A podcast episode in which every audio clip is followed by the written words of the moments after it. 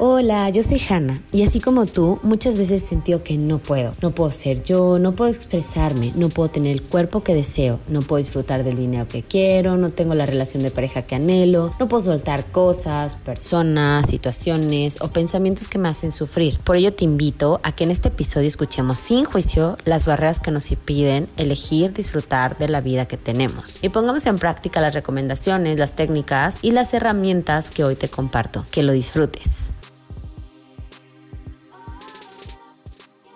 Hola, bienvenidos a un episodio más de Siento que no puedo. Y el, día de hoy estoy muy feliz de compartir. Tengo aquí eh, casa llena. Creo que es el primer episodio que tengo más de una persona. Y bueno, ya verán por qué, porque creo que es muy importante eh, justo, ¿no? Tener esa compañía, tener este acercamiento con las personas, eh, cómo nos influyen y sobre todo cuando tenemos un objetivo que lograr. Y bueno, pues bienvenidos. El día de hoy les presento a Roxana como, como estelar. y, bueno, su mamá también es Roxana, entonces ya no sé cómo vamos a diferenciar esto, ¿no? Y bueno, el papá de Roxana también, pero bueno, o sea, mejor preséntense ustedes. Vamos a empezar para para, saber quiénes son, pero el punto medular de aquí es que también es la Roxana, que es, vamos a decirlo, ¿no? Alto rendimiento como tal, y la familia y todo este mundo de deporte, familia y cómo convergen, porque al final todos aquí han sido, este, toda la familia es de alto rendimiento, ¿no? Entonces, este, pues creo que es una experiencia muy bonita y me, me gustaría que nos compartieran cómo lo viven, las dificultades, porque yo también sé que son muchísimas, que tengo otro episodio con Edgar y me platica un poco de esto y creo que se habla muy poco de este tema y deberíamos de compartirlo más. Así que bueno, ya sin más, dinos Rox, bienvenida. Gracias, gracias Hanna. Pues yo soy Roxana López y yo soy atleta de alto rendimiento. Eh, ya llevo cinco años aproximadamente en atletismo y corro las pruebas de 1500 y 5000 metros planos. Em, el deporte para mí significa eh, mucho en mi vida porque em, gracias a eso em, tuve muchos cambios tanto personales como con mi familia, como profesionales eh, de la escuela. Entonces, para mí el deporte es una de las cosas más importantes en, en mi vida, así como mi familia, como mis amigos, como las personas que me rodean. Y pues mis papás han sido el mayor apoyo a lo largo de estos años porque han sido los que han estado ahí este, 24/7 en, en, en mi deporte, ¿no? Y también en, en todo, ¿no? Entonces pues gracias a ellos estoy donde, donde estoy y pues estoy prosperando, ¿no? Este, entrenando, y haciendo todas mis cosas gracias a que tengo su apoyo. Oye, pero cuéntanos, ¿qué tipo de deporte? ¿Cuántos años tienes? ¿Y ah. cuánto tiempo llevas practicándolo? Eh, tengo eh, 21 años. Em, como te mencionaba, corro las pruebas de 5000 y 1500 metros planos. Y ya llevo 5 años aproximadamente. O sea, no, no llevo toda la vida, pero sí, digamos, una un cuarto de mi vida aproximadamente en atletismo. Y bueno, pues es lo que, lo que he logrado. O sea, que lo tuyo también son los números. Nunca había escuchado un cuarto en mi vida. tres años, cinco años. No, pero muy bien. Es que eso es algo de lo que yo, bueno, yo corro, pero no a tu ritmo, ni nivel, ni nada. Pero es de lo que se me hace complicado. Yo digo, ¿pero qué número voy? ¿Pero cuánto es? ¿Pero los minutos? Digo, es que sí tienes que saber matemáticas aquí. Pero no, pues muchas gracias. Y Rox, mamá, platícanos. Sí, mi nombre, perdón, este, soy Gloria Ramírez, eh, nací en San Luis Potosí y aquí conocí a mi esposo José Jaime López. Entonces eh, llegué después de, de, estudiar en San Luis, pues buscando trabajo, ¿no? Y lo encontré muy, muy rápido, gracias a Dios. Pero, ¿qué sucedió? Me gustaba mucho lo del correr, el atletismo entonces me empecé a enfocar en, ese tema y llegué a entrenar tres años para llegar a ganar el maratón de la Ciudad de México. Y de ahí en adelante pues seguí preparándome en, la, en el año de la Olimpiada de Seúl 88, llegué a ser este, seleccionada olímpica y pues bueno, por dificultades de, de, de gente pues de la que estaba en, en los niveles de, de la federación, pues no me, no me fue posible asistir a la Olimpiada de Seúl, pero pues seguí corriendo y, y fue como gané el maratón de la Ciudad de México y, y de ahí en adelante pues ya conocí a mi esposo, que ahora es mi esposo, y, y de ahí nació Roxana, entonces estamos, estamos muy contentos porque ella es una persona muy responsable y, y ha, ha dado muy buenos resultados para, para el tiempo que lleva corriendo. Eh, pues nosotros nos sentimos muy satisfechos de sus resultados. Wow, pues bienvenida, muchas gracias. Pero tú entrenaste tres años para ganar. Sí. Dijiste, pues entonces también creo que ya viene de familia, ¿no? Tres Sí. años me parece ah, poco tiempo, ¿no? Sí, ¿Cuántos años tenías? Eh, 28. Además. Sí, porque wow. también cuenta mucho el, el entrenador con el que tú llegues a, a empezar a, a correr, porque pues sí, se cuentan mucho las cualidades o el físico, ¿no? Pero muchas veces el entrenador te cuida tanto que, que a lo mejor se sacrifica él, pero, pero te hace salir adelante, ¿no? Él, él ponía de sus recursos, nos compraba complementos y ahí la llevábamos para ir a la Olimpiada de Seúl, para la, la para la integración del tiempo, pues tenía que andar en- compitiendo cada semana para reunir el dinero para el viaje de la, del, del, del tiempo que tenía que dar en un maratón, que lo di en Cleveland, gané el evento de Cleveland, el maratón, y con eso gané mi, mi lugar para la Olimpiada de Seúl.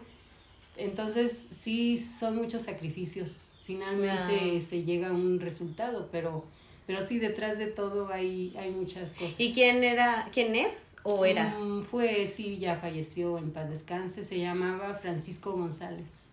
Ay, pues iba a mandar un saludo a Francisco González, ya no está, pero seguramente en donde esté, pues que reciba, siga recibiendo esas bendiciones. Así Sí, que bueno. muchísimas pues, gracias. Qué bueno.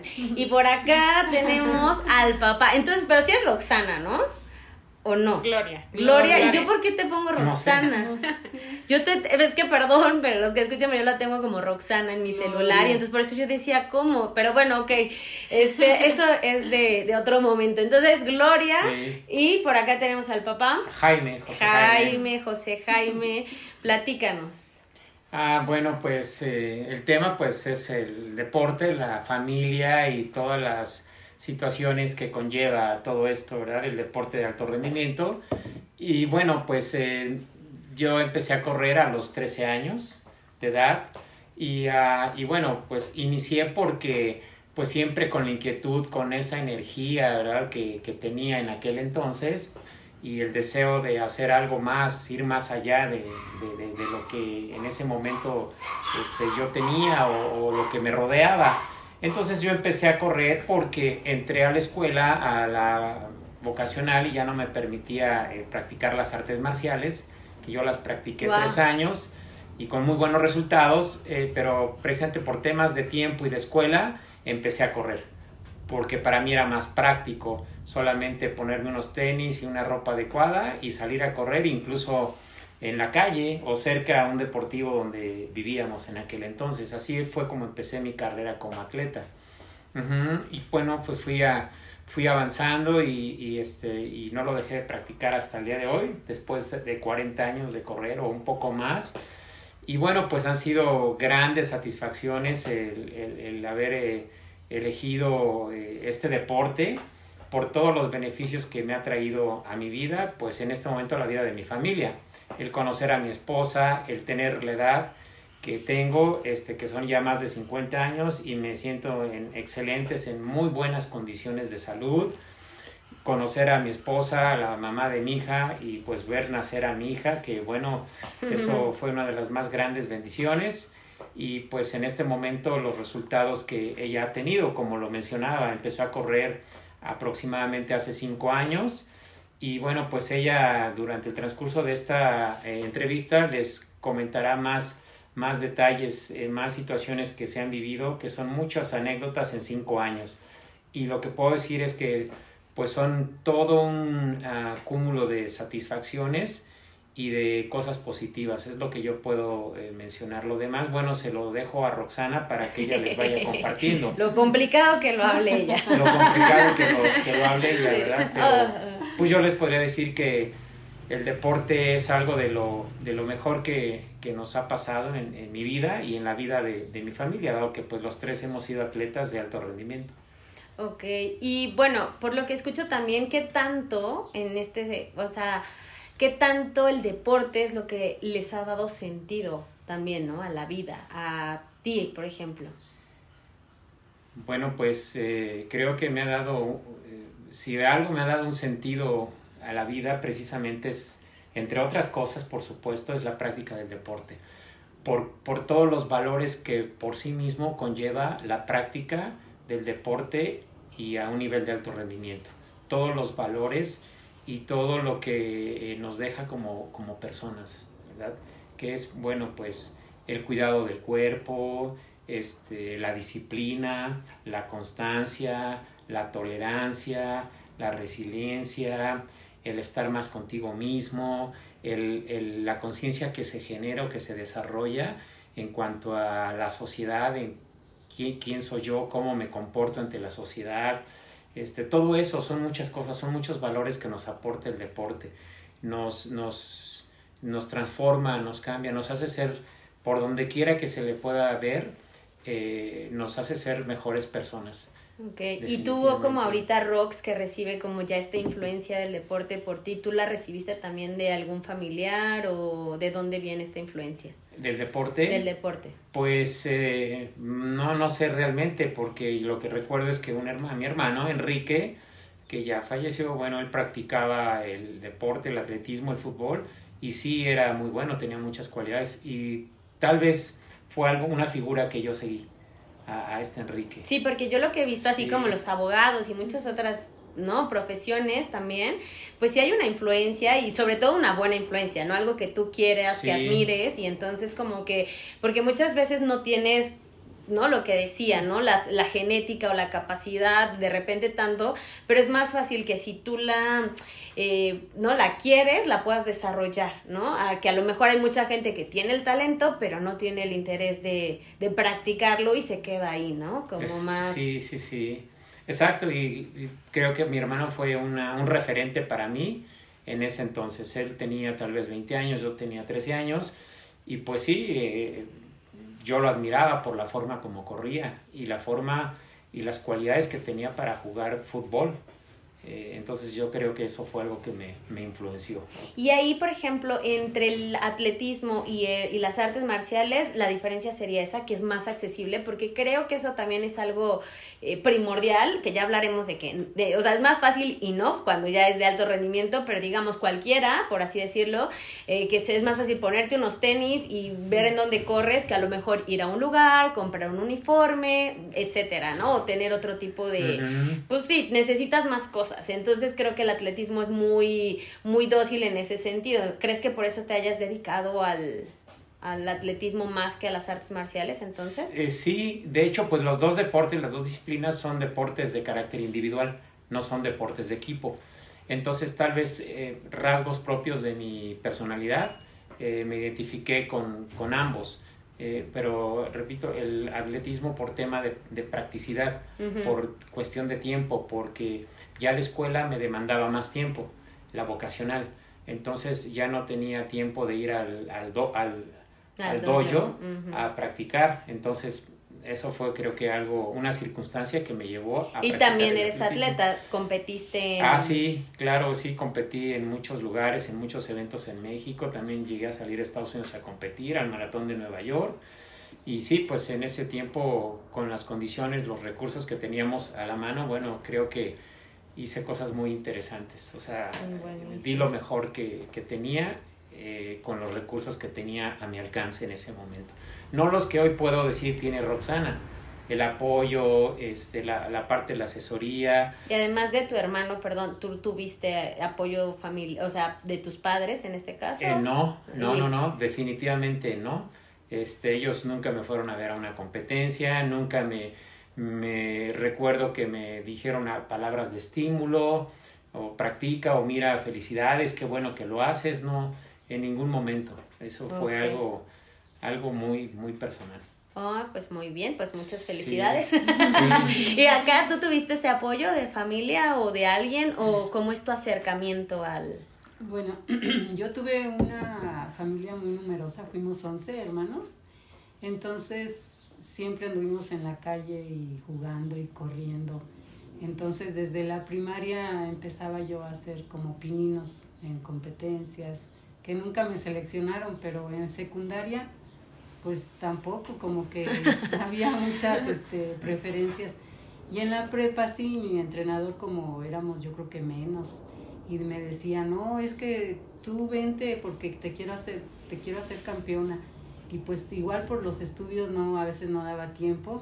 Y así con lo que entrenaba, pues nos, nos tocaba ir a los eventos nacionales, prenacionales.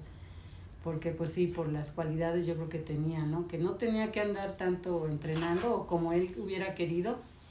Y ya este, ya cuando me vine a México, pues sí, ya el entrenador ya como que más enfocado y todo, pues ya se, como que se puso más yo también ya no hacía tanto estudio, pero me dedicaba más a la carrera.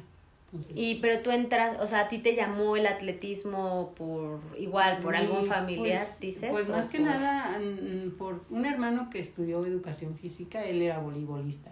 Mm. Y la otra parte yo pienso que también lo tomé como terapia, porque era una, una familia disfuncional, tantos hermanos y mi papá con su problema de alcohol y, o sea, era- había muchos problemas, entonces yo lo tomaba pues como una salida muy sana, ¿no? Porque finalmente pues tenía yo satisfacciones de ganar, de conocer muchachos y muchachas. Sí, literal salir corriendo también, ¿no? O sea, es como una liberación total y un Sí. acercamiento a, al mundo, Sí, ¿no? yo cuando corro, este, siento que, que estoy con Dios, o sea, es algo muy, muy padre, ¿no? O sea, solamente el que lo hace siente eso que dices, ay, estoy con Dios cuando voy corriendo, cuando voy moviéndome. Es una cosa maravillosa. Entonces yo, para mí era un alivio eso, Mm, pues, encontrarme con esa espiritualidad en cada, cada paso que daba, sí. mm, qué lindo. Pues sí, la, la espiritualidad propia, ¿no? Ahora sí que a tu, a tu forma. Sí. Que bueno, me imagino que deben de tener una preferencia también, ¿no? O algo practican, pero ¿qué Sí. practican, por cierto? Para no regarla. Nada, es cierto. Pues yo fui bautizada por el catolicismo, ¿no? Tú también, ¿no? Sí. Bueno, pero aquí que nadie nos está escuchando. No, la verdad es que, bueno, pero creo que eso es algo muy lindo, algo que quiero resaltar de la familia, que tengo poco tiempo eh, de conocerlos, ¿no? Pero ha sido un privilegio porque me Gracias. parece que las personas que suman, ¿no? Son aquellas que vas aportando cosas buenas a tu vida, que se siente, ¿no? Como paz, sientes mayor tranquilidad o alegría o simplemente te sientes mejor a peor, ¿no? Entonces Sí. creo que algo que resalto de esta familia es eso, ¿no? Que siempre están, no con esta, a lo mejor con esta idea de buenos días, buenas tardes, ¿no? Y esta parte diplomática, pero más que la diplomacia es bienestar, ¿no? Yo lo resumiría como, pues puede ser el deporte, puede ser todo esto que hacen, pero creo que está lindo que como familia y como o sea, como grupo, pero también en manera individual, creo que cada uno lo que siento cuando convivo con ustedes es bienestar. Entonces, esto está súper lindo y pues creo que eso es de, la, de lo mejor que, ¿no? De lo mejor que se puede vivir. Lo demás ya. Y, y pues eso está lindo. Eh, bueno, y ahora sí, ya vimos de dónde sale la influencia, porque esto está interesante, ¿no? Cada quien tiene una referencia y bueno, te- por protocolo te preguntaré de dónde surgió o cómo te acercaste, aunque me queda súper claro que tus papás, ¿no? Pero cuéntanos cómo, cómo fue ese inicio, tu acercamiento al atletismo. Pues es que al principio, o sea, ellos desde que yo nací, eh, pues desde que tengo memoria, ellos corren y me llevaban a competencias, este, a, a muchas carreras y todo eso. Pero a mí de, de pequeña nunca me llamó la atención correr porque como pues estaba muy chiquita yo como que no le veía tanto el, el sentido, como que se me hacía aburrido, como que decía es que ¿por qué corren? O sea, ¿por qué se cansan nada más así? Y ya Creo que nos pasa mucho, ¿sí? No, no recuerdo, es de lo que más yo he escuchado de la gente que... Sí. ¿Cómo? eh, es- yo he escuchado incluso que dicen que es antihumano. Ajá. Y este, y sí los, o sea, como que no, no me llamaba la atención.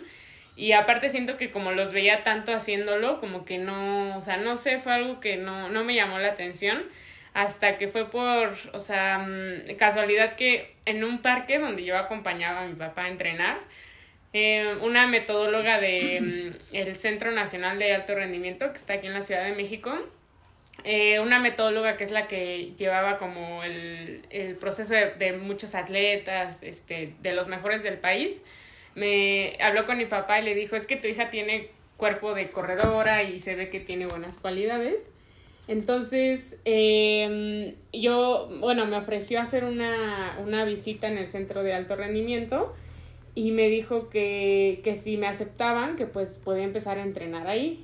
Y ya, entonces le dije, sí, sí acepto y solamente fue realmente por curiosidad, porque ese era como un centro muy, como muy exclusivo para atletas como elite. Entonces yo dije, no, pues sí me interesa porque, no sé, o sea, quiero pertenecer a ahí, ¿no? A ese lugar. Y ya entonces me, me, aceptaron en el centro y fue así como empecé a correr. O sea, realmente no fue porque ellos me dijeran, este, corre o vente a entrenar, sino que fue por casualidad. Y ya posteriormente, eh, unos meses después yo eh, dejé de entrenar en ese lugar, pero yo, o sea, me empezó a gustar eh, ya más correr por mí. Y ya ellos, me, o sea, siempre me apoyaron desde el principio en las competencias, este, en el entrenamiento o sea, siempre estuvieron ahí muy, muy pegados, muy de cerca conmigo. Y pues fue lo que me ayudó, que tuve como su, o sea, su guía, ¿no? Entonces fue Pero ¿qué, ¿qué fue lo que te gustó de ese lugar cuando lo conociste? Mm, yo creo que lo que me gustó fue que estaban como los mejores atletas. Entonces yo tenía la edad como de 15 años, 16 años, y como que yo quería ese sentido de pertenencia a atletas como élite, aunque yo nunca había corrido. Entonces ahí, o sea, al principio fue por eso, pero ya después conforme fui eh, en carreras y ganando, ya fue como que le encontré otros sentidos y ya posteriormente ya me fui dando cuenta de que no solamente era entrenar, sino que pues eran muchos valores como mencionaba mi papá, como la disciplina, este, la responsabilidad, el, el autocontrol, este, muchos valores que, que hay en, en este deporte. Y fue así como, como me empecé a, a, meter más en el atletismo, poco a poco cada año. Oye, hablando de valores, porque obviamente, pues, si eres joven, yo sé que si se empieza joven, lo que tú quieras, pero ahí viene como este rush, ¿no? O sea, como esta, como una fricción acerca de un valor, de sí, disciplina, sí está padre, pero oye, quiero salir, pero oye, no voy a volver a vivir esta edad, ¿no? Y todo eso, o sea, realmente ahí como lo viviste, ¿cuál es tu valor principal, ¿no? El de Roxana, no el del atletismo, ni el de nadie más, el tuyo, ¿cuál sería? Mm, ay, pues bueno, yo creo que eh, mi valor principal es este, yo creo que sería como el, el tratar de tener como un autocontrol y también de escuchar como realmente qué es lo que yo quiero. Em, y pues este creo que eh, nunca he tenido como que tanto ese conflicto de, ay, es que quiero, o sea, quiero ir a una fiesta o quiero, o sea, sí, obviamente he ido como, o sea, he salido y he hecho así muchas cosas, pero como no, nunca me formé en un hogar donde fueran como muy fiesteros o, o, no sé, como que me inculcaron mucho los valores de, pues, o sea, ser como más, este, mm, no, no, no como que cerrada, sino que hacer las cosas pues de manera consciente y, responsable, ¿no? O sea, de obviamente que si, si quieres salir, pues sal, pero pues con cuidado, este, no llegar tan tarde, este, las personas con las que sales, que no sean como eh, pues malas influencias, o sea, como que siempre fui muy consciente de, de todo mi, mi, o sea, mi alrededor y, y, fue así como yo, o sea, siempre me, me inculcaron, ¿no? Como muy buenos valores. Entonces, este, pues realmente nunca he tenido el conflicto como que el atletismo me, o sea, me haya, o sea, no me deje vivir, porque pues para mí el atletismo es como o sea, es como mi vida, ¿no? Entonces, obviamente sí salgo con, con muchos amigos, este, me gusta mucho convivir, me gusta también este, viajar, pero sí, este, sí el atletismo ha sido como de las cosas más importantes, entonces, este, nunca lo he visto como un conflicto con, con mi juventud o con otras actividades, este, al contrario, lo siento como muy no sé, me gusta mucho porque ahorita que estoy joven, como mencionabas, pues siento que tengo como todo el potencial para, para desarrollarme más en el deporte. Entonces es como, mm, pues, de mis prioridades. Sí, como que te porque bueno, vamos a llamarlo así, ¿no? O sea, la verdad es que, y está bien, ¿no? O sea, que, que me va a dar más. A lo mejor si te quedas con ganas o a lo mejor, pues sí, ¿no? No, puedes salir, pero hasta tal hora porque ya no te puedes, ¿no? Quedar a lo mejor desvelada o emborracharte, perderte, pues, porque no, ¿no? O sea, más que más que por a lo mejor cómo se ve o lo que sea, pues no puedes llegar, ¿no? O sea, bueno, por poder puedes llegar cruda, ¿no? Pero, pero, o sea, no vas a rendir lo mismo, ¿no? Muchas cosas. Entonces creo que dices, bueno, aquí me compensa más, aquí gano más, entonces por lo que entiendo has recibido más y dices, no quiero perder el más por el menos, ¿no? Exacto, exacto, o sea no, no soy una persona que también diga así como de, ay, no, no tomo una gota de alcohol o no, no me inviten a salir porque no puedo, pero sí, justamente así como lo mencionas, es este como, o sea, siempre veo como el, el que, me, que me da más y que me ha dado más, o sea, y que realmente me hace más feliz porque, pues, eh, que para, obviamente muchos jóvenes no sea de la misma manera, pero para mí sí me hace más satisfecha como pues estar bien a la hora de entrenar en un entrenamiento pues importante. Bueno, cada entrenamiento es importante, ¿no? Que como tú lo mencionas, estar cruda o estar cansada o no, o sea, para mí realmente es otro valor, ¿no? Entonces, no, nunca ha sido como una, una dificultad y, este, y para mí, pues gracias al deporte he conocido a, a cientos de amigos, cientos de personas de, de México, de otros países, este, a mi novio lo conocí gracias al deporte y él es de otro país. Entonces realmente como que todo lo que me ha dado el atletismo es como toda mi vida, este, o gran parte de mi vida y pues estoy muy contenta con, con todo eso. Y por eso trato de, pues sí, es como mi prioridad y trato de rendir lo mejor posible y pues de ser responsable. Porque sigues estudiando, ¿no? O sea, no es como que nada más te hayas dedicado al atletismo. Exacto, estoy en mi último, casi mi último año de universidad. Me queda año y medio, año y cachito. Ok, ¿de qué carrera? Eh, es creación y desarrollo de empresas en, en el TEC de Monterrey. Este, gracias a una beca por atletismo. Si no, pues no estudiaría ahí. Claro, que ya vamos a eso. O sea, que creo que también ¿no? Por eh, este tipo de escuelas tienes acceso, tienes becas. Eh, tengo una prima también que estudió por mm, ¿qué deporte? Fútbol. También beca, obviamente también, ¿no? Pues se dedicaba, era bastante, eh, ¿no? cerebrito en, en sus, sus áreas, pero este yo no conozco mucho, pero lo que he escuchado también es que pues vamos a ser, ¿no? O sea, como más honestos que podamos. Pues la verdad es que sí, se vive mucha discriminación porque dices, qué padre que estoy en la escuela y qué padre que tengo este acceso, pero también, pues, ¿no? O sea, hay nombres para, ¿no? La becada, el no sé qué, y de repente ese tipo de etiquetas, pues pueden ser dolorosas, la verdad, ¿no? Y entonces, pues son las cosas con las que nos enfrentamos al día a día, ¿no? O sea, siempre uno va a estar arriba y uno va a estar abajo. Pero ahí siento que justo estas cualidades de, de ser de atleta, ¿no? Porque yo, aunque no sea de alto rendimiento, por ejemplo, a mí me gusta correr, que también lo hago por lo mismo, porque es aprender a no tengo ganas de hacerlo, a no lo necesito pero lo elijo, a qué incomodidad, pero cómo la manejo, ¿no? Entonces siento que ese tipo de cosas son las que, ¿no? Me, me, causan y me dan esa resiliencia. Yo les voy a platicar, aunque yo no debería de contar aquí mi historia, pero yo mi acercamiento, para que estemos parejos, es con mi papá. Mi papá corre, este, obviamente ahorita ya no. yo por más que le digo, vamos, ya no quiere. Parece que es el más negado a correr.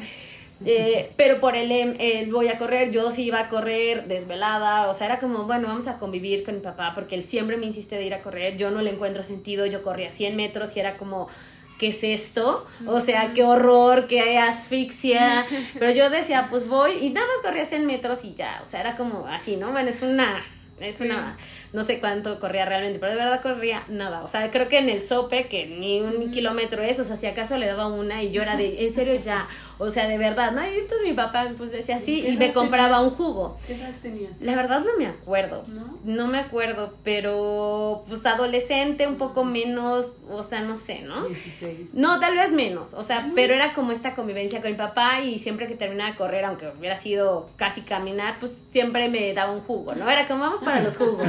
Y yo sí, y entonces ya, y para mí, Pero y a mí, corres. Ajá, y entonces, pues sí, ¿no? Co- Este, pues tu recompensa, pero más que otra cosa era porque pues él me insistía, mi papá es una figura muy importante en mi vida, este, y entonces yo decía, pues sí, está bien, ¿no? Y justo mi papá siempre es como que jalaba a todo mundo y pues nadie le había hecho caso de mis otros dos hermanos. Y entonces yo iba y pues ya, ¿no? Y luego como que también empecé a crecer como más adolescente y era, yo sí iba desvelada, no, no sé si cruda, pero, este, pero era así como de, me cuesta trabajo, no está bien, por supuesto, menos voy a correr, pero era como algo que yo lo hacía por convivir con mi papá, ¿no? O sea, una actividad muy de mi papá y mía, sin nadie más.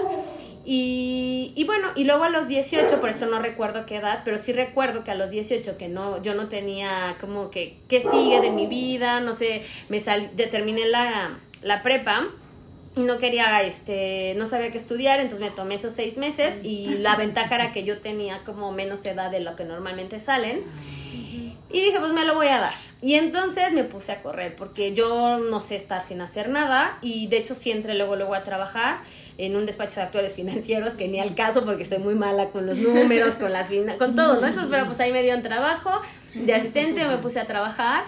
Y empecé a correr porque me sentía tan perdida que algo era como que necesitaba sacar esto, ¿no? Entonces le, le di sentido a mi vida, conocí a una amiga, una amiga me dijo, ay, mira que yo entreno con este coach, pues entrené ahí muy, mm, vamos a llamarlo recreativo, me fui, regresé, no sé cuántas veces he ido y regresado como del mundo del atletismo, del deporte más en forma, porque sí he hecho karate, pero jazz, pero ya, bueno, yoga, me dedico a la yoga, ¿no? Entonces siempre está ahí en mi vida, pero el atletismo siento que es como diferente, ¿no? Entonces, este, y creo, la verdad debo confesar que creo que es la primera vez que estoy entrenando como en forma, ¿sabes? O sea, que, que sí me siento así como de alto rendimiento, aunque no lo sea, pero, ¿sabes? O sea, con tanta forma, con tanta regularidad, y, y precisamente porque de estando con este coach que voy, vengo de vez en cuando, él ya se va, me dice que ya no me puede ver y yo digo, ¿qué hago? O sea, como, ya ahorita que ya le estaba echando como ganitas, bueno, estuvo, de hecho fue en pandemia, sí, o sea, como que regresé con él en pandemia y de repente me dice que ya no, y yo dije, ¿qué hago? Y de verdad dije, quiero un coach, o sea, pero yo no sé ni qué, la verdad tampoco me llamaba, tampoco nada, y bueno, conozco a Edgar, que es por quien tengo la fortuna de conocerte, bueno, conocerlos, y, y la verdad es que sí me cambia, me cambia, ¿no? Y dije, qué bueno, una nueva perspectiva, y lo digo ya que encuentro, les platico mi vida a los que me escuchen, para que a lo mejor les den otra oportunidad, ¿no? O sea, cuando realmente a lo mejor dices, yo ya lo probé y no me gustó, a lo mejor no en esa época de tu vida, pero a lo mejor ahora lo puedes ver desde otra perspectiva porque no eres el mismo de antes. Y creo que a mí eso fue lo que me pasó. Y bueno, pues eso hace que caigas con otra persona, ¿no? Ta, ta, ta. Y bueno, entonces ahora estoy allí en el atletismo un poco más en forma. Este, y pues está muy divertido en ese sentido, pero por ejemplo, a mí sí se me hace pesado. O sea, a veces, ¿no? Es como me canso, o sea, yo no sé si es la edad también, que pues yo tengo ya más edad, ¿no? Pero te, me canso, o sea, hay, hay momentos, obviamente, yo sé que es el, ¿no? El ciclo, pero a veces ya la fatiga muscular, pero a veces, ¿no? Y entonces hablando de lo que me quedé, no creas que lo he olvidado, lo del TEC, más esto, más el otro, o sea, es como, ¿cómo traspasas estas barreras, ¿no? Porque de esto va este podcast, de las barreras del no puedo, en cuanto a que, pues es que humanamente, físicamente, sí te duelen los músculos. Y unos te dicen, y hasta les artículos te dicen, no, es que tienes que dejar descansar. Pero el coach dice esto, pero mi papá dice el otro, pero yo digo esto, ¿no? Entonces, ¿cómo realmente, cuándo sí descansar, cuándo no descansar? Porque obviamente teorías opiniones van a haber muchas, ¿no? En tu caso, pues a lo mejor dices, justo, yo no me puedo dejar descansar porque soy de alto rendimiento, o porque a lo mejor de aquí depende mi beca, o porque a lo mejor acá, ¿no? Y es como que es fuerte, pero por ejemplo, yo creo que si estuviera ahí, pues también, pues no te lo preguntas, ¿no? Pero yo a veces, yo ya no sé si es ventaja o desventaja podérmelo preguntar, porque muchas veces no quiero, ¿no? Y lo que sí. me he dado cuenta muy naturalmente es que sí, claro, dejo de entrenar, sí me cuesta un poquito más de trabajo, pero a veces pues sí me sirve para recuperarme, ¿sabes? Pero sí son como ciclos de no puedo, sí puedo, te duele, esta vez estás cansado, a veces estás fatigado, a veces claro que lo amas, pero pues también llega un momento que no sé cómo lo vives tú y además siendo tan, ¿sabes? Tan joven que no caer en la monotonía. Sé que hay muchas variables, personalidad, Sí. lo que quieras, pero a ver, platícanos tú cómo, tú qué opinas de eso. Pues es que em, hay, hay diversos factores eh, yo creo, porque pues obviamente yo, yo no tengo este mm, como la, o sea, la, la fortuna, no sé si fortuna o no sé, pero dedicarme únicamente al atletismo, porque pues yo estudio, este, y, también pues me ocupa mucho tiempo. Em, y sí, obviamente es, es complicado porque sí hay veces que de, bueno, yo todos los días entreno a las 6 de la mañana, es decir, que me levanto a las 5 o un poquito antes, todos los días, excepto sábados y domingos. Eh, y, el sábado y el domingo a qué te eh, despiertas? a las 7. ah, no. Súper tarde, ¿no? Este, y bueno, eh, y a veces es complicado porque tengo clases que termino a las 10 de la noche y es llegar a, a mi casa, a tu casa, este, pues ya realmente nada más a dormir, o sea, más o menos a las once y media de la noche a dormir y son como 6 horas o a veces menos y luego levantarme otra vez a las 5 y así por 5 días entonces a veces llega un momento en donde el cuerpo como que ya dice ya, o sea, como que espérate un poco, ¿no? pero justamente em, es como balancear este, el, tanto el tiempo como todo lo que hago durante el día. Entonces, este, esa, ese es como que el primer reto, que lo, que lo, a veces el cuerpo sí está un poco cansado, pero pues tienes que tienes que estar ahí, no tienes que tratar de estar ahí al Pero por ejemplo, ¿duermes en la tarde? Sí, ah. trato de dormir en la, en la tarde justamente por eso, porque así de repente en el entrenamiento tal vez un día me siento un poco cansada, pero digo, bueno, ya después me duermo y ya me duermo y me recupero. Entonces, gracias a eso, pues sí mantengo como que un, un rendimiento. Em, y bueno, además de eso, este, yo creo que dentro de los retos que haya, o sea, digamos, entrenando, es que no sé, a veces hay entrenamientos que son muy intensos o que son muy largos y pues obviamente te empiezas a cansar, o sea, es, completamente normal, ¿no? Para eso es el entrenamiento. Y llega un momento en el que como que la mente dice, no, pues ya, o sea, como que ya, ya párale, ¿no? Y, o sea, obviamente tengo la capacidad de, de continuar, pero llega un momento en el que porque ya, ya, las, ya el ácido láctico en las piernas, ya como que dices, ay, ¿cuántas repeticiones me faltan? Pero obviamente, o sea, sí lo puedo hacer, simplemente es como que la mente, este, mi papá siempre me dice que la mente pues domina al cuerpo.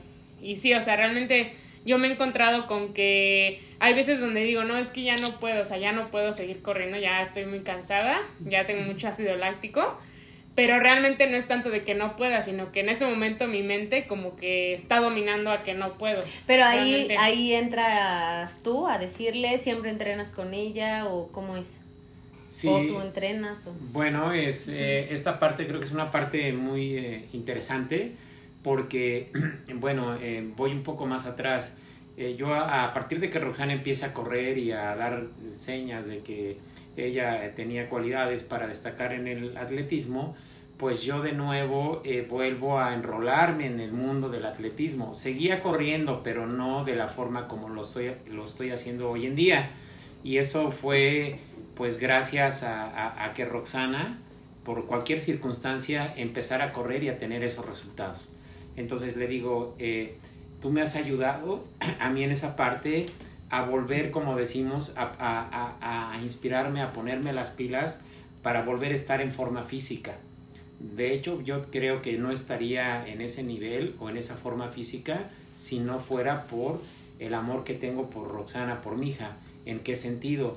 De estar con ella, disfrutar esos momentos, eh, correr, correr este, juntos los dos, por ejemplo, tan rápido ayer corrimos en la mañana a las 6 de la mañana, 10 kilómetros, este, temprano, oscuro, y es algo para mí algo verdaderamente maravilloso. Mm. Cuando vamos a los viveros y, y, corremos, mañana nos toca, por cierto, ir a los viveros, este es algo para mí, es un momento único, este mágico, O sea, pero todos los días, ¿cuántas veces a la semana entrenan? Este, todos los días. Todos los días, no descansan.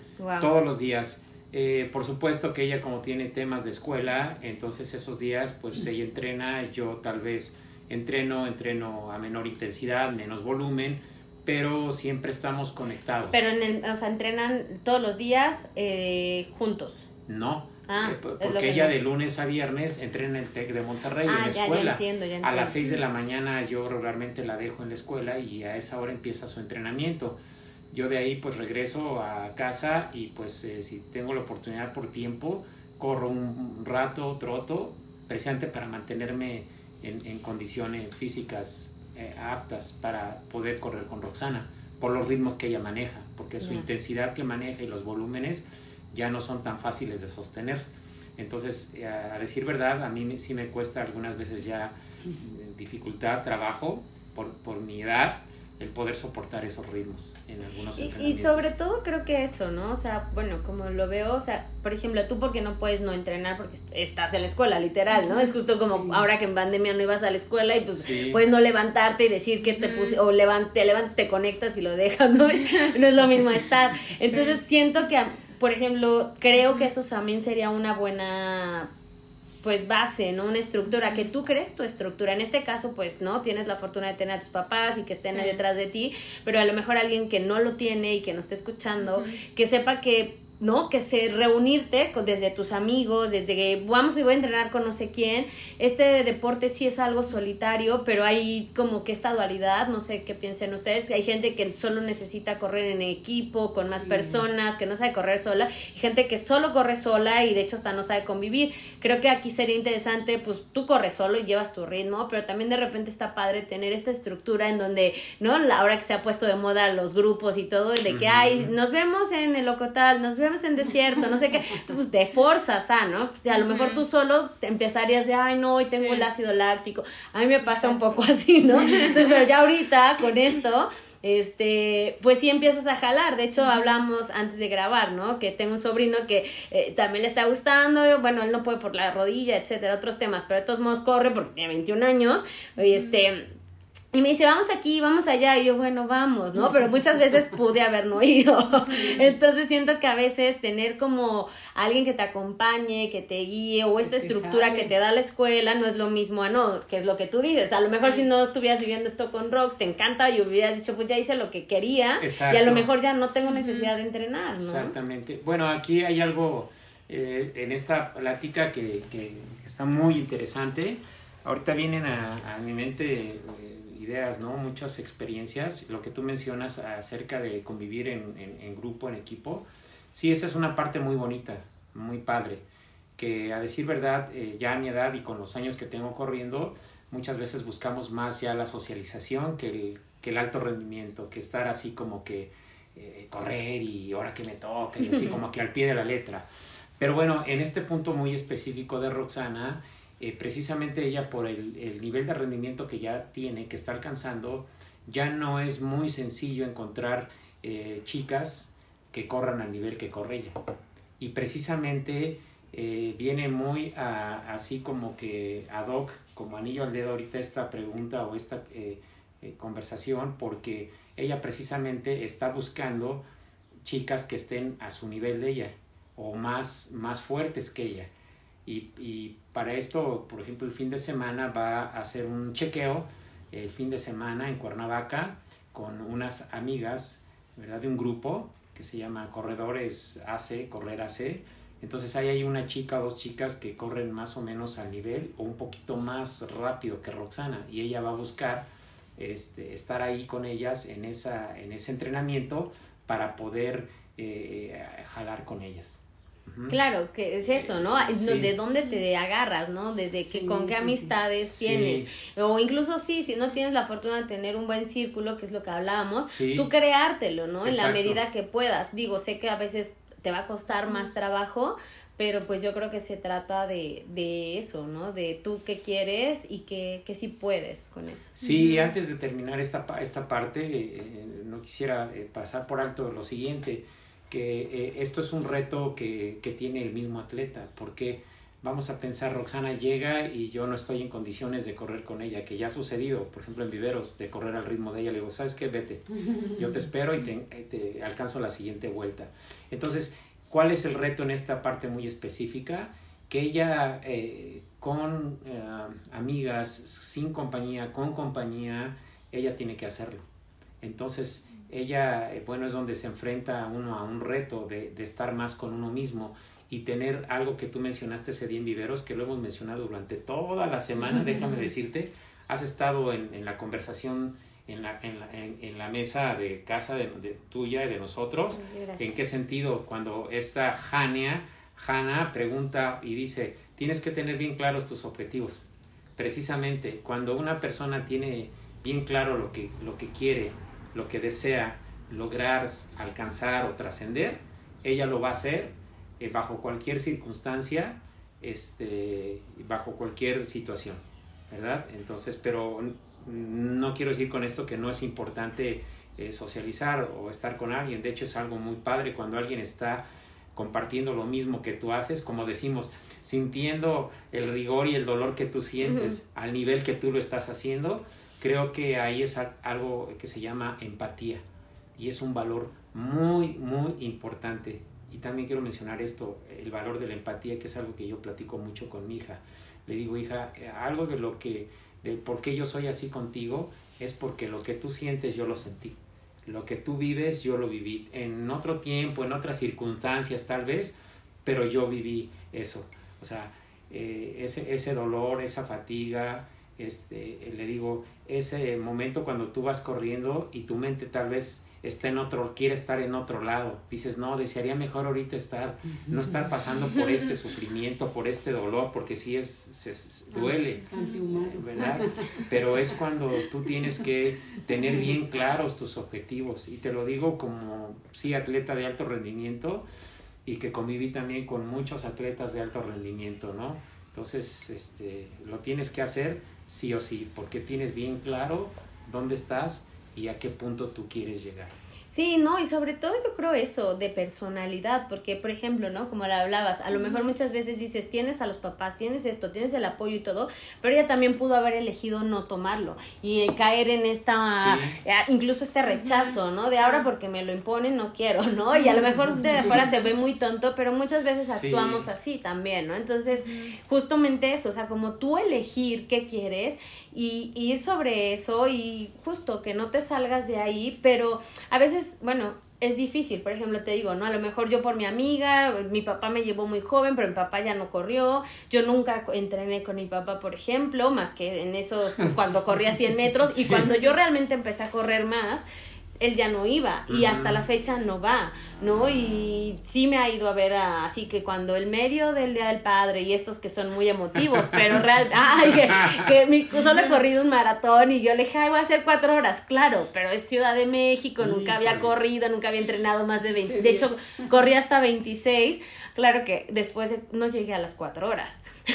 Entonces, y justo había, había, esa vez, me atravesó un, chico la meta de 32 años, que era como pues lo que yo tenía casi, y, y, le dio un paro y se murió. Entonces no llegó, este, se acaba de morir el otro chico, entonces, claro, mi papá así como, ay, ¿está en dónde está, no? Pero, pero bueno, no me pasó nada, todo bien. Eh, no me acuerdo, pues ya tiene, ¿eh? ¿Cuánto hice? Pues más de cuatro horas, eso seguro. O sea, no sé, pero la verdad pues no tenía buen tiempo, ni nunca había corrido un maratón. Y desde entonces no quise volver, ¿verdad? Porque dije, ¿qué es esto? ¿No? Pero bueno, poco a poco ahí vamos a irlo trabajando sí es una buena experiencia, pero bueno. El, el tema también de esto es que yo nunca corrí con alguien. ¿no? Entonces, si yo me levanto es porque me levanto, si no me levanto, pues no me levanto, ¿no? Entonces sí ha sido bonito tener a alguien que aunque no corramos literal el mismo ritmo, ¿no? Porque no tenemos que correr al mismo ritmo, cada quien su entrenamiento, pero que al menos vayamos juntos en el mismo coche. Que te diga, si nos levantamos mañana. Exacto. Este, ¿no? Y que te entiende. Entonces creo que esa empatía de, de, de, reunirte con alguien que entiende, aunque no tiene tu mismo cuerpo, no tienen la misma vida, y aunque fueran hermanos gemelos, no, porque si Rox hubiera tenido a lo mejor una hermana gemela, a lo mejor no, no correrían igual, este, y a lo mejor ni correrían las dos, qué sé yo lo mismo. Entonces siento que esta también, esta empatía, este entendimiento, pues sí, a lo mejor llegará a un punto en donde ya no puedas correr al ritmo de no sé quién, pero tienes tu ritmo, ¿no? Y mantenerte de ahí, porque también ¿no? Recién escuché de que pues cuando destacas, incluso que quieres destacar más, cada vez pues vas, digamos, mm, para metaforizarlo, en la punta. Entonces en la punta pues cada vez estás más, hay menos gente, ¿no? Entonces pues claro que vas estando más solo, pero pues ¿cuál es tu deseo, no? Ay, no es que ahora ya te ves como que te crees mucho, es que ahora no sé qué, ¿no? Y entonces claro, pero tienes que dejar pasar muchas cosas que a lo mejor muchas veces no te es fácil. Entonces, pues más bien quisiera como empezar a hablar de ese camino que no es tan fácil, que ya veo a tu papá, ya a tu mamá, de, oye, no, no, a veces también he visto en el, en el bosque gente que literal y que se dedican a eso, a correr y que les preguntaba qué desayunaste, que les, ¿no? Que pues del tamal y el desayunan tamal y coca, pues para tener energía y, literal algo en el estómago, ¿no? Y tú los ves correr y dices, wow, ¿no? Y tú que llevas el outfit, pero te tomaste, ¿no? El no sé qué y el suero y, y corres 100 metros. La ¿no? energética. Ajá, sí, no, y cada vez se han puesto muchísimos más aditamentos porque también está más de moda como la yoga, creo. Pero, por ejemplo, ahí platícanos un poco qué es de lo más difícil que has vivido en, pues sí, en este caminar, en este transitar. Mm, en el deporte, yo creo que lo más, este, lo más complicado tal vez ha sido eh, a veces como digamos, encontrar otra vez la motivación después de un resultado o una carrera que tal vez no salió como yo lo esperaba.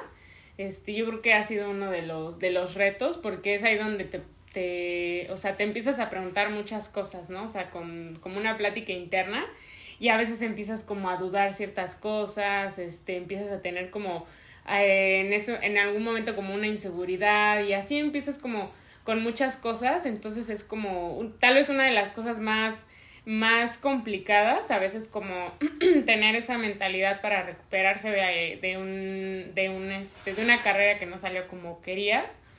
Eh, y también de una lesión, puede ser, este, yo tuve una lesión cuando inicié a correr, que me duró aproximadamente em, como tres meses que no podía correr. Entonces yo creo que también las lesiones son de lo más difícil porque justamente empieza esta parte como de cuestionarte muchas cosas, este, incluso empieza lo que se llama, puede pasar lo que le llaman como depresión deportiva, donde que puede ser por una lesión, este, por una competencia, por muchos factores.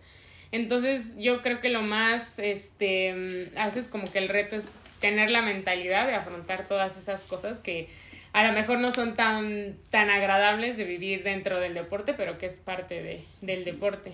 Sí, como fortalecer así el músculo, fortalecer la mente, ¿no? ¿Y cómo lo haces tú? Pues bueno, ahorita estoy empezando con, pues, con, con Bruno, que es el, el, el psicólogo.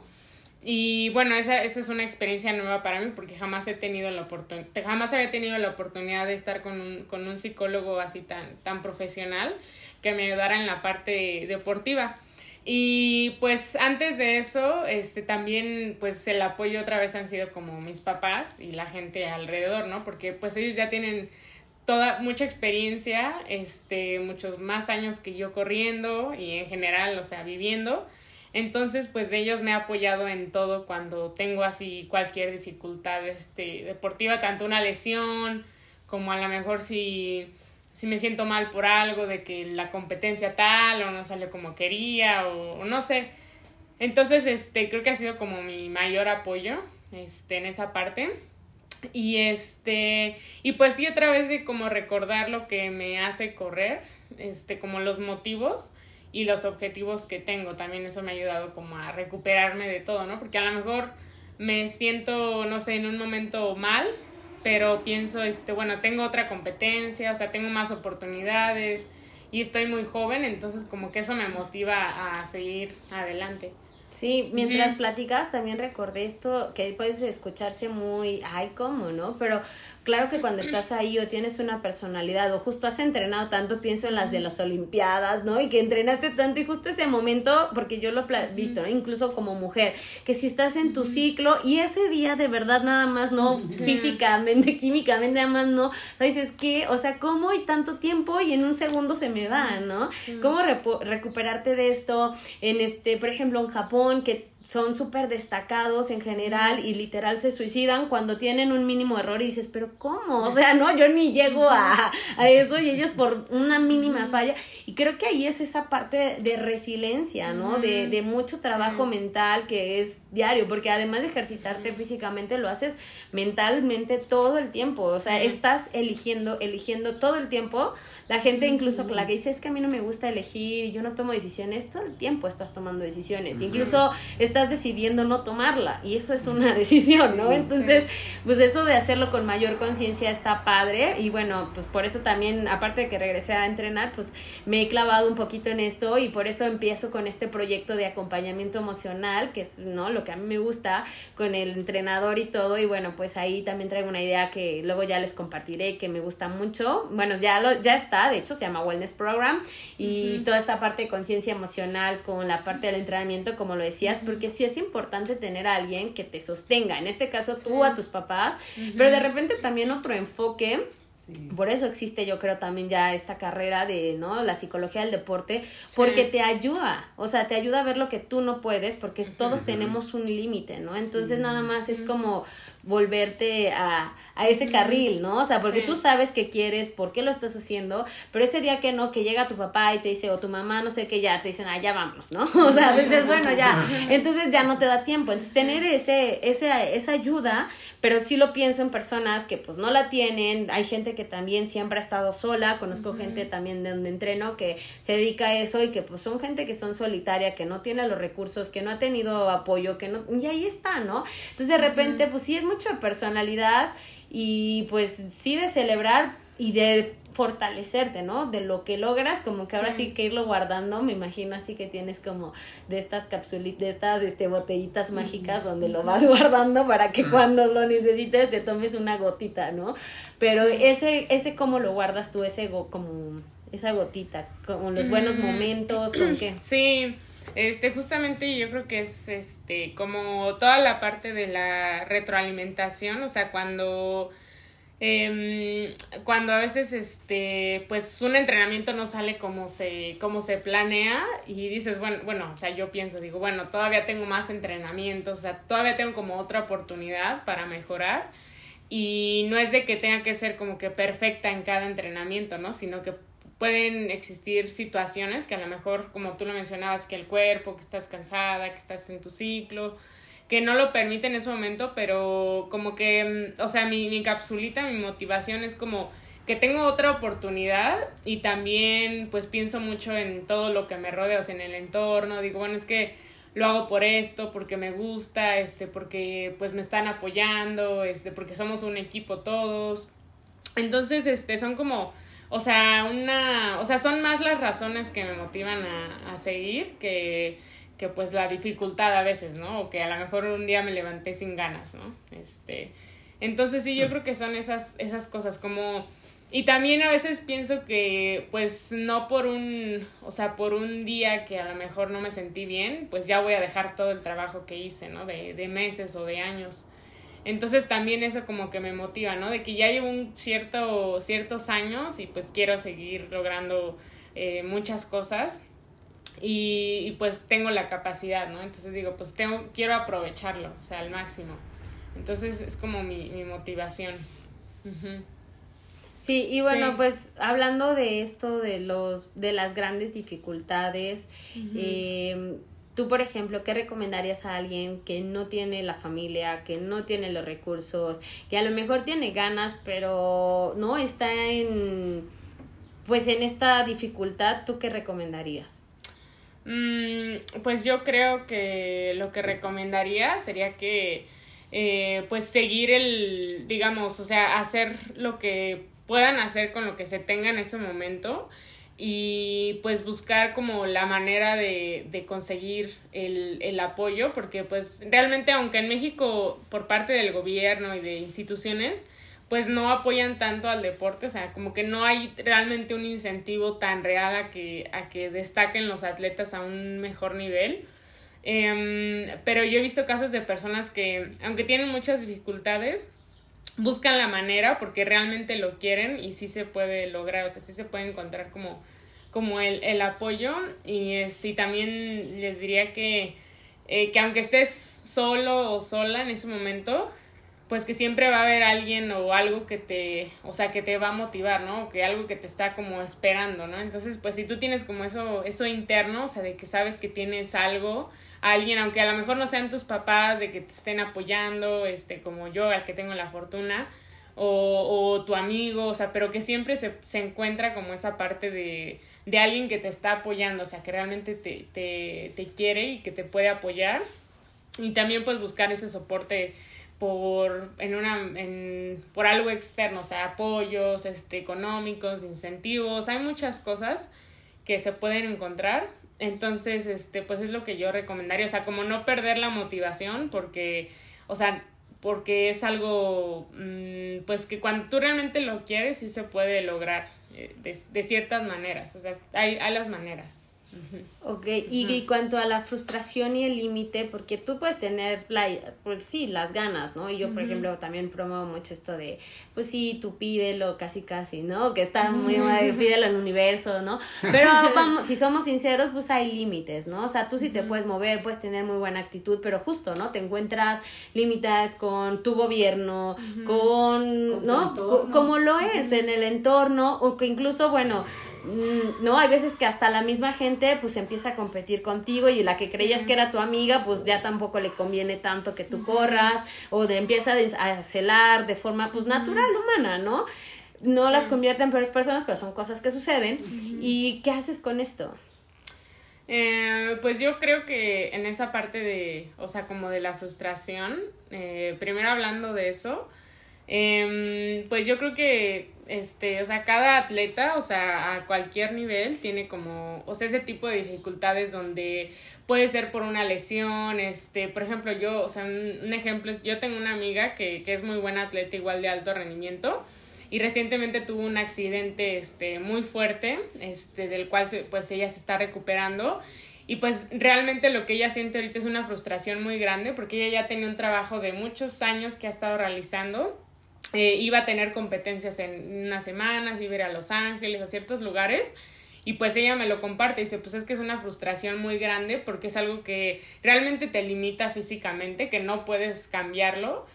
Em, pero yo creo que en ese momento lo que yo le digo es que pues este que pues no puedes dejar que un o sea que un obstáculo así te pare ya de o sea de por vida no de o sea de que te de que digas no pues ya ya jamás ya no quiero correr porque pasó esto no algo externo. Sino que a veces este como atleta así como le hacemos frente al dolor al ácido láctico en el entrenamiento a muchas cosas a la envidia a los celos eh, a factores de económicos, este, a que no se tienen los recursos, hacia la frustración, pues también hay que hacerle como cara, ¿no? Hay que enfrentarla. Y este, y pues sí es algo como que se tiene que vivir como un duelo, ¿no? Cuando fallece algún familiar o algo, pues te sientes así, ¿no? Muy triste, o sea, con esa frustración, pero pues, o sea, yo digo, puedes elegir dos caminos, o sea, quedarte ahí, o sea, para siempre, porque a lo mejor pues ahorita bueno, en un momento te sientes muy mal, te sientes decepcionado de ti o, o algo así cuando, cuando ocurre un resultado que no querías, pero ya una vez dices, o sea, ¿me quedo allí o realmente qué hago con eso? O sea, ¿qué hago para, para prosperar? Este, un ejemplo es que hace un año yo tuve un, un incidente en una competencia, en una competencia importante, muy importante que era para clasificar a un nacional y este, ocurre algo de que mm, eh, hay una persona que cuenta las vueltas en cada, o sea, te dice como cuántas vueltas te faltan. Entonces yo en ese momento, por cuestiones de que a lo mejor no estaba tan concentrada, este, como que perdí el, perdí la cuenta de cuántas me faltaban y la persona me, o sea, nos tocó la campana una vuelta antes, o sea, yo pensaba que ya iba a terminar. Entonces en ese momento empecé a correr muy rápido porque dije, no, pues ya voy a acabar y ahora sí que me acabé como mi gasolina. Y entonces cuando llego a la meta pensé que ya había acabado y me faltaba otra vuelta. Volvieron a tocar la Ajá. Entonces fue, fue algo que no fue, o sea, digamos, no fue, no fue tan, tanto mi, mi culpa porque pues, o sea, hay una persona que para eso está ahí, para contarte las vueltas. Y en ese momento fue algo muy, muy frustrante para mí porque pues yo no, ya, ya no podía hacer nada, o sea, me habían ganado las otras competidoras. Y sí, fue un momento para mí, o sea, uno de los más... O sea, te paraste y las viste pasar. Ajá, se siguieron corriendo y tú de Pero yo, ajá, y yo me seguí, me, pero ya no traía energía porque ya había gastado... ¿no? Ajá, eh, aún así llegué en sexto como de 15 competidoras, pero sí fue algo que me cortó mucho. Y pues sí sentí como mucha frustración, este, lloré, me sentí muy mal. Y, y, ya, pero pues fue un lapso de algunos días que estuve como que así, un poco como que decepcionada, triste. Y ya después dije, bueno, o sea, hablé con mis papás y les dije, no, pues, o sea, lo único que tengo es, pues, prepararme, o sea, dije no me voy a rendir ni nada. Y este, pues lo voy a hacer frente a todo. Y, y ya entonces este, ya eh, afortunadamente pasé al nacional en otra prueba, en otra distancia, pero ya después de, de esa situación que se dio yo me quedé pensando y dije no, pues para la siguiente temporada, o sea, esta temporada actual, dije no, pues yo quiero dar el doble este, de lo que tenía ese momento, o sea, como que mmm, por esa frustración que tuve, o sea, como que la quise transformar en, en energía. Y fue así como a partir de eso, pues volví, o sea, bueno, nunca paré de entrenar, ¿no? Pero entrené como que ahora con más ganas después de ese episodio. Y, y, y, pues ya este, gané varias competencias, empecé a mejorar mis tiempos y ahorita afortunadamente pues me ha ido muy bien. Por lo mismo de que ahora tengo como que más hambre, ¿no? O sea, como que más ganas. Entonces es como o sea, a ver qué camino tomas, ¿no? Porque si yo me hubiera, si yo hubiera dicho, no, pues por esto ya, ya no me gustó correr y ya lo quiero dejar, pues ya lo hubiera dejado y quién sabe qué hubiera sido de mí, ¿no? Pero... O, quedarte clavada, ¿no? Con esa persona me tiró mala onda o no sé qué, o es un tonto. Sí, o que a lo mejor, sí, ¿no? Fueron todas, pero, o sea, ¿qué vas a hacer con eso? Exacto, exacto. Entonces dije, no, pues o sea, dije, el, el, camino que decido tomar es el de, o sea, prosperar y pues ser, ahora sí que, o sea, mejorar, ajá, mejorar. Y este, mm, y ya, o sea, pues demostrar que sí sé, o sea, demostrarme a mí misma que pues sí sé, sí lo puedo lograr, o sea, que tengo mm. esa capacidad. Entonces, este, como que siempre me quedo con ese aprendizaje, o sea, hay como dos caminos, ¿no? Entonces, ¿cuál, ¿Cuál voy a tomar? Claro. Me, recuerdas una frase que como que yo luego a mí me digo a mí misma porque es bien frustrante. Imagínate que estás construyendo algo, no sé, no juego Lego, pero se me viene la imagen. Y de repente te tiran eso, ¿no? Y es tanta la frustración que dices, ¿en serio? O sea, ¿cuánto tiempo me tomó? No sé qué, parece que lo pierdes todo, pero no lo pierdes pues porque ya viste cómo es el camino, ya, ¿no? ya tienes una experiencia. Pero en ese momento pues solamente dices, ¿qué? y, y dices, empezar de cero pues ya no quiero, ¿no? Y te entra toda la, toda esta rabia pero dices, puedes verlo, digamos, con el otro lado de, pues si se, tengo una frase que desde que la escuché me la digo que es de, pues si se tiene que empezar de cero, se empieza, ¿no? Así como de, pues ya no me queda de otra, o lloro o le empiezo, ¿no? Entonces digo, pues vamos, pues le tengo que seguir, ¿no? Entonces, este, y pues bueno, tengo la oportunidad de ahora redireccionar más como quiero que siga esta construcción, ¿no? Ya tengo esa experiencia, entonces, pero sí, sí es muy, muy frustrante. Entonces, pero creo que también mientras te escuchaba, rescato esta parte de tu vida es el atletismo, tu familia, que es tu vida también y tu entorno, es el atletismo, tus papás son atletas de alto rendimiento y todo, pero aquí hay algo medular, ¿no? Incluso si Rox hoy día, por lo que sea, obviamente no quieres, ¿no? Dejas de correr, sea por una lesión pequeña o por lo que sea, imaginémoslo, no eres eso. O sea, no te define eso, que te da muchas posibilidades, pero es un ser humano, eres una mujer, eres, ¿sabes? Eres muchas otras cosas y a veces siento que eso nos perdemos. Ahora en el atletismo, pero lo digo en muchas profesiones, ah, porque me acordé por esto de perder base, porque yo hubo un momento que literal me estoy reinventando hoy día, porque lo perdí todo, por así decirlo, pero no soy eso, yo no soy mi profesión, yo no soy, ¿no? Y, pero, y estoy yo, ¿no? Y aun cuando no esté nadie, porque llega a pasar que sientes, aunque estén, que no es, no tienes a nadie, yo me tengo a mí, ¿no? Entonces, pues, jodido, ¿no? Pero me tengo a mí. Entonces, si lo he logrado y he llegado aquí, pues estoy aquí, ¿no? Entonces, creo que eso también de siempre estar ahí para ti y que no te define algo, ¿no? O sea, porque claro, o sea, ¿no? Te, no pudiste llegar a ser o llegaste hasta aquí, pues lo hiciste, ¿no? Pero no te define eso. Entonces creo que sí es como una balanza entre ir por todo, hacer todo lo que está en tus manos, ta, ta, ta, ta, ta, pero aún así saber que no es como lo que te va a definir o lo que te va a dar un valor, ¿no? Sí, Entonces creo que eso es muy... ¿Sí? Ah, ¿ibas a decir algo? Ah, sí, muy importante, sí. Sí, es muy importante, sí, porque Sí, es como un balance, este, porque yo he, pues he escuchado de muchos casos, igual he visto muchas personas que son muy exitosas en su trabajo, en el deporte, pero realmente por dentro se sienten como muy vacías, o sea, o, sienten que nunca, o sea, nunca están satisfechas con, con nada, ¿no? Porque no es de que te, te vayas a conformar con, con un resultado, que digas, bueno, ya hasta aquí y ya no voy a hacer nada de mi vida pero, o sea, si nunca realmente te sientes como que feliz con un resultado, como que satisfecho, o sea, si tú no, no, o sea, como tú lo mencionas, no, no eres consciente de que no es nada más como que las carreras, este, eh, sino que eres una, una persona y tienes tu valor por más cosas que solo por eso, pues yo creo que es lo, es lo importante, ¿no? Porque sí, muchas veces la gente dice, no, pues la atleta, ¿no? O sea, ya te definen como que por eso, ¿no? Ah, pues es que eres la, la corredora, ¿no? La atleta, la gente. Pero pues no se dan cuenta de que no solamente eres eso, sino de que también estudias, este, pues tienes una, pues una familia, este, tienes amigos, hay muchas cosas, ¿no? Que forman parte de, de tu vida y, y pues sí, o sea, si un día ya, o sea, por lo que fuera ya de repente no puedo correr o algo, eh, pues sí creo, o sea, yo sé que, que no es solamente eso, ¿no? O sea, no es de que mi vida se vaya a acabar, sino que sé que voy a, sé que voy a hacer, o sea, continuar con mi vida con otras cosas y más cosas, este, pero pues que no soy solamente correr y ya, o sea, no, es un no soy un robot, sino que tengo muchas cosas.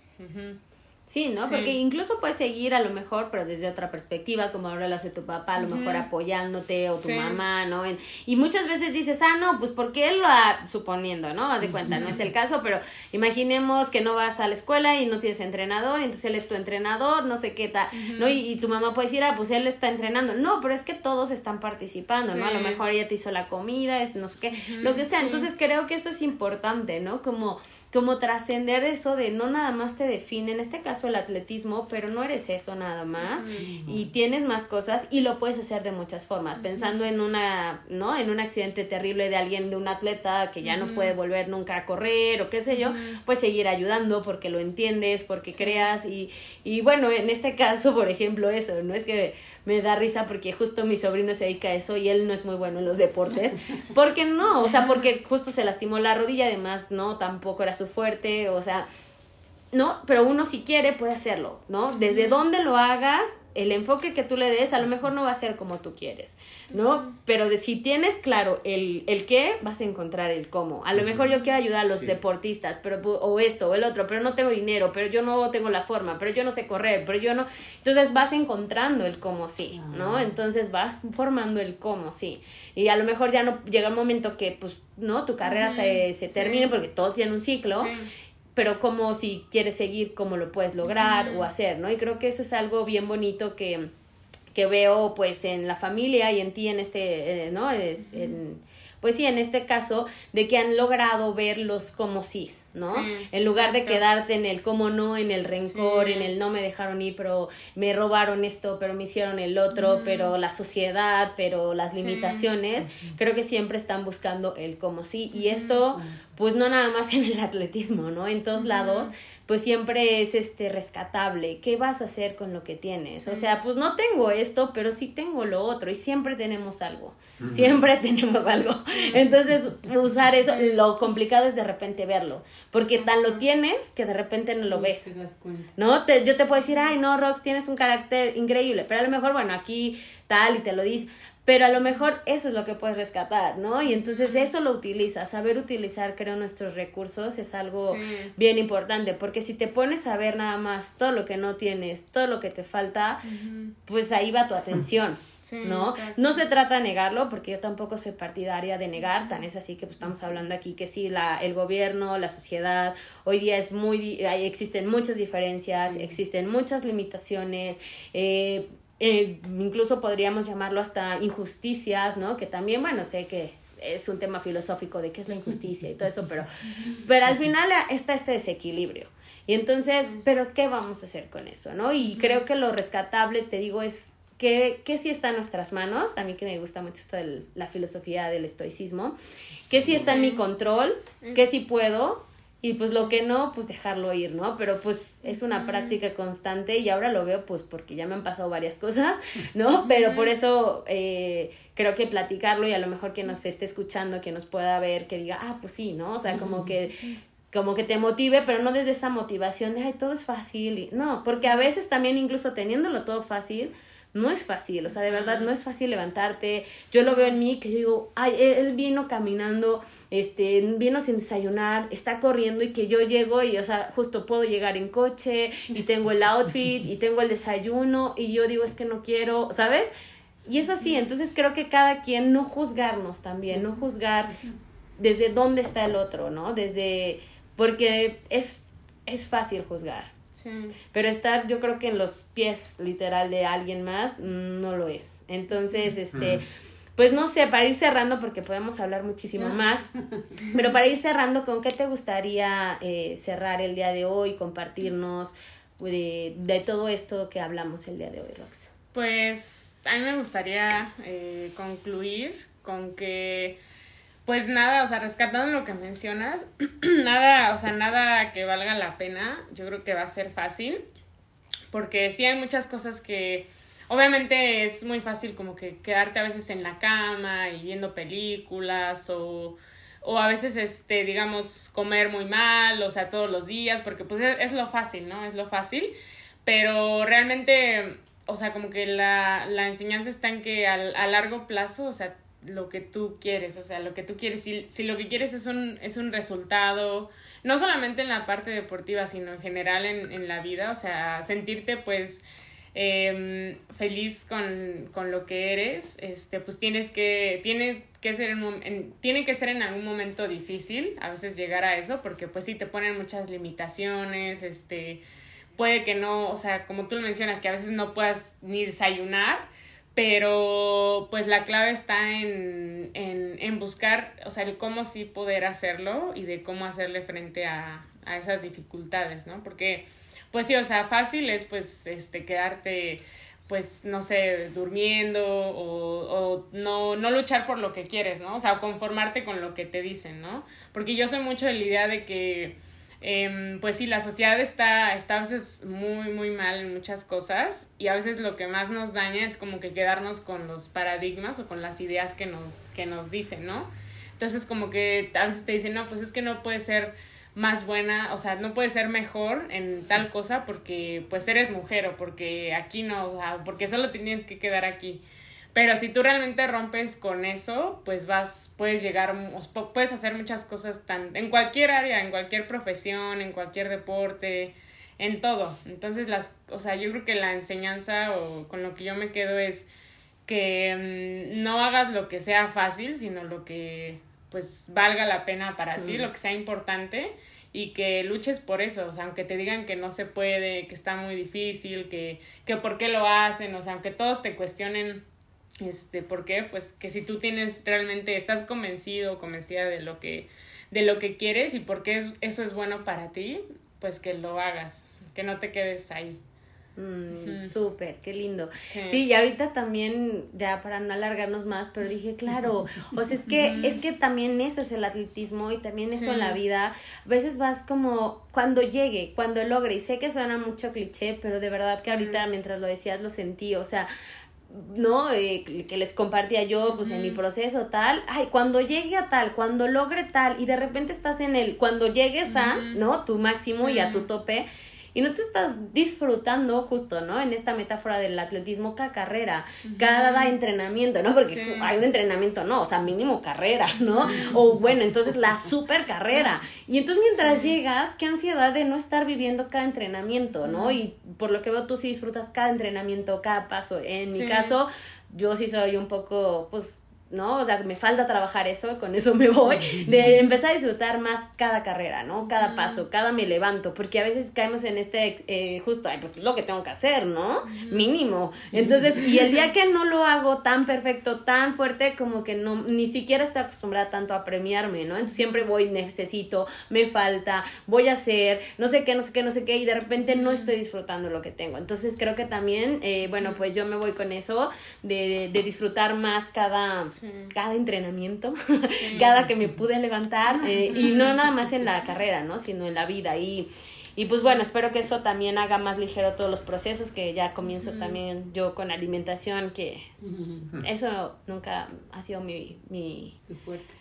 No, pero no tanto por la alimentación, nuevamente por esta parte de, de mente, o sea, de que ah lo relaciono mucho con aspecto emocional y demás, que yo creo que ya haré un capítulo yo sola de esto, pero sí, es muy fuerte, no por el alimento, porque obviamente, ¿no? Mm, tengo ciertos gustos, me gusta comer bien, lo que sea, vivir bien, me siento saludable, pero siento que tengo que dar un, un paso ahí, ¿no? Entonces creo que que pero pues bueno vamos a trabajar en ello y vamos a, a fortalecerlo. Y bueno lo digo ahorita eh, porque pues a lo mejor también alguien que nos escuche pues cada quien a lo mejor esto es atletismo o lo que estoy hablando es comida pero en cada aspecto es alguien tenemos todos tenemos algo en que trabajar y que nos gustaría estar acompañados y que nos gustaría lograr y que nos gustaría tener los recursos, pero muchas veces ni tienes los recursos ni el acompañamiento y es tu fuerte porque si no lo fuera a lo mejor ya lo hubieras logrado, ¿no? Este, pero bueno, creo que eso, ¿no? Nos, nos siempre podemos, este, pues, verlo desde otra perspectiva y volverlo a intentar. Entonces, para todos los que no han corrido o quieran hacerlo o hacer ejercicio o por lo que sea o comer bien o lo que sea que tengan ahí en mente, pues bueno, yo les envío ahí toda la buena vibra para que lo podamos lograr y que cada quien pues lo que esté eh, trabajando hoy pues eh, lo podamos ver desde otra perspectiva y con esta resiliencia para seguir trabajando, seguir este fortaleciendo, ¿no? Ahora sí que esto como las personas con las que te juntas, qué si vas a consumir, qué vas a pensar, qué vas a hacer todo para que te sea más fácil y más ligero. Así que bueno, pues algo más chicos que quieran comentar antes de, de irnos. Mm, yo pues felicitarte por tu pues por tu personalidad tan encantadora y tan llena de energía, aunque digas lo que digas, estás muy bien y pues recomendarte para eso que dices que a veces te sientes cansada, pues no olvides la complementación, el masaje, eh, porque ya sé que estás comiendo mejor y pues eso es para todos también, o sea, complementarte, descanso, comer bien y el masaje. ¿Y tú? Gracias. Bueno, pues igual, de la misma manera, pues muy agradable esta plática, este se llama podcast. Eh, muy interesante por todos los temas que se trataron aquí. Y bueno, yo lo que les puedo eh, decir para eh, terminar es que, bueno, el deporte, como lo decía en un momento, es algo realmente maravilloso, que lo que nos va a traer es una cascada de cosas positivas en nuestras vidas. Por supuesto, y ya lo mencionaba Roxana, es una actividad por sí misma, como tal, la disciplina del atletismo es difícil cuando se lleva o se, se, se, practica a un nivel de, de, alto rendimiento. Este, es, es, difícil, no es fácil, pero precisamente eh, en esa parte eh, está lo, lo, las satisfacciones que te trae todo esto. El cuando tú tienes un logro basado en, en la cultura, en el esfuerzo. Y creo que un servidor y tanto pues mi hija y mi esposa, eh, tenemos esa parte en nuestras vidas que es un gran valor, eh, la cultura del esfuerzo basado en trabajo. Y eso es lo que realmente se disfruta. Eh, en lo personal, después de un entrenamiento, yo disfruto, no tienes idea, o sea, un vaso con agua, el sentar con mi familia, compartir los alimentos, el desayuno, son momentos únicos, mágicos, increíbles porque el mismo deporte me ha enseñado a, a, a, valorar todo eso, a darle un valor y no perder esa parte de maravillarte como lo estoy compartiendo con eso, de verdad. Cuando se empieza a perder esa parte de la vida, ese interés, creo que no vamos por muy buen camino. Y es parte de lo que el deporte nos, nos enseña. Dices, bueno, ahorita estoy pasándola, estoy sufriéndola, estoy sintiendo dolor, pero también hay esos momentos de disfrutar, de compartir este, todo esto. Y eso es algo verdaderamente maravilloso. Y para mí, pues el deporte en sí mismo es esa espiritualidad, porque eso nos, eh, creo que no está por demás decirlo, pero la práctica del deporte eh, nos, nos lleva a encontrarnos con nosotros mismos. Y para mí encontrarte contigo mismo, con tu yo, es, es estar en contacto con, con ese ser supremo, con Dios. Qué lindo. Sí, pues la verdad es que sí trae muchos, muchos beneficios y también lo, todo lo que le decías, ¿no? Eso que podemos poner nombre como espiritualidad, como conexión, como todo. Y a lo mejor se escucha como, ay, no, porque yo también, ¿no? Dedicándome a esto, creo que hay una corriente como el mínimo esfuerzo, ¿no? Y lo vemos como sociedad. Tiene un clic eh, y tiene que estar eh, quién llega más rápido, cómo todo es más eficiente, ¿no? La, frustra la poca frustración o tolerancia que tenemos, perdón, a la frustración, de que entonces, ¿no? y creo que se está perdiendo eso, ¿no? Incluso hasta es mal visto en algunos eh, corrientes hablar de tienes que esforzarte, es que el dolor, ¿no? Es que ya no estamos en la época de antes donde dolía y tenía que ser sufrimiento y sudar, ¿no? Y creo que sí, no es necesario latigarnos de más, pero creo que sí también eh, por experiencia, y esto lo hablo a título personal, cuando de repente todo es tan fácil, ¿no? Eh, sí dices lo quiero, lo quiero, lo quiero y vas perdiendo este sentido del que hablabas. Entonces, más que si lo tienes o no lo tienes, lo sufres o no, que justo tú encuentres tu camino en donde en donde realmente lo aprecies, ¿no? Y te, y, te sea satisfactorio. Si estás haciendo, llegando y logrando y teniendo más y generando más y sea de meta, de, de cuánto hiciste en tiempo, de cuánto ganaste, de lo que sea, y no estás feliz y sientes ese hueco y quieres más, creo que es momento de replantearte hacia dónde y cómo lo estás haciendo, ¿no? Si versus eh, a lo mejor estás trabajando y lo estás haciendo, pero hoy día no estás logrando ni esos metas, ni esos números, ni esas ganancias o como lo veas, pero te sientes bien y satisfecho, pues es como por ahí, ¿no? Entonces empezar a buscar ese, mm. ese balance y ese equilibrio, porque si no es seguir la recomendación de alguien más, ¿no? Sino seguir tu propia voz interna y justo esto lo encuentras mucho en el deporte también comparto con eso, en ese momento de, ¿no? de frustración, de estrés, de todo. Entonces, pues, bueno, ya no me voy a alargar más. Muchísimas gracias por estar, gracias por compartir su experiencia, su vida y bueno, pues de todos modos yo creo que hay mucha tela para cortar aquí, ya luego eh, podremos hacer otro y demás, así que bueno, pues muchas gracias, nos vemos. Muchas gracias. Gracias a ti. Gracias por habernos acompañado hasta el final de un episodio más de Siento que no puedo. Por favor, comparte este podcast a quien creas que le pueda ayudar a eliminar esta barrera en su vida. Encuéntrame en redes como hana.mayumi y escríbeme qué te pareció este episodio. Nos vemos la siguiente semana para seguir disfrutando de más. Besos.